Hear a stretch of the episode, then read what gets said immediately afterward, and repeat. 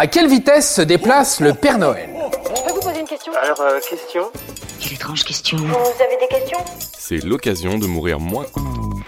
Tous les ans, c'est la même rengaine. On le cherche, on l'épie, on le guette, mais on n'arrive jamais à le coincer.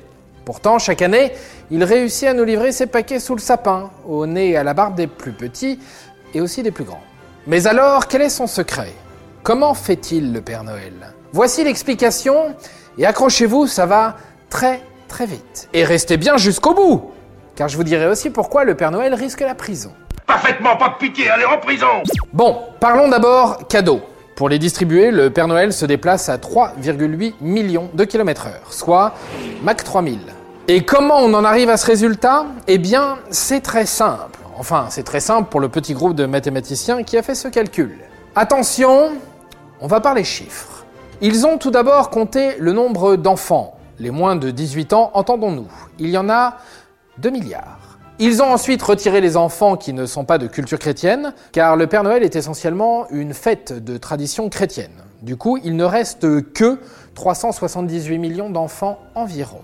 Avec en moyenne 3,5 enfants par foyer, on arrive à 91,8 millions de maisons à visiter. Ça fait beaucoup en 24 heures. Mais faux car en fait, le Père Noël est un petit malin, et pour gagner du temps, il distribue ses cadeaux dans le sens inverse de la rotation de la Terre, ce qui lui donne non pas 24 heures, mais 31 heures. Smart. C'est un type euh, formidable, intelligent, brillant.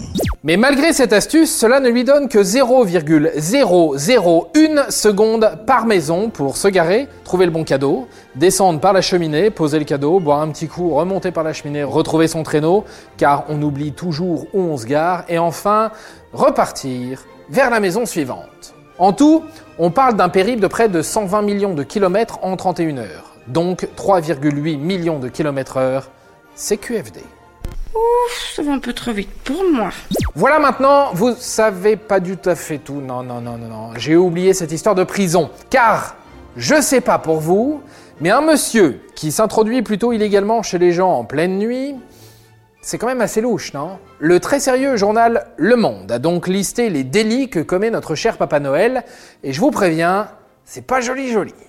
Violation de propriété privée et transport de marchandises illégales, tapage nocturne, contrefaçon en bande organisée avec nos amis lutins bien entendu, acte de cruauté envers les animaux domestiques, on parle bien de ces petits rennes qui portent nos paquets, survol de zones interdites, non-respect des lois sur les données personnelles, oui oui bah, parce qu'il faut bien tenir un carnet d'adresses où il y a beaucoup trop d'informations sensibles. Faire voler un aéronef sans certificat de navigabilité, déjection des rennes dans les rues, non-utilisation d'aéroports international, etc. etc. Bandit Voleur En prison Au total, notre Père Noël risquerait chaque année 31 ans de prison et plus de 21 millions d'euros d'amende. Et bien sûr, la fermeture de son business. Mais bon, comme chaque année, il va réussir à s'échapper. Il est vraiment très fort, ce Papa Noël. Et voilà, maintenant, vous savez tout. Au revoir, messieurs, dames. C'est ça la puissance intellectuelle. Sapristi C'était un podcast Genside. Avant de partir, attends, j'ai un truc à te dire. Viens découvrir notre podcast sexo, S'exposer. Deux minutes pour tout savoir sur la sexualité masculine.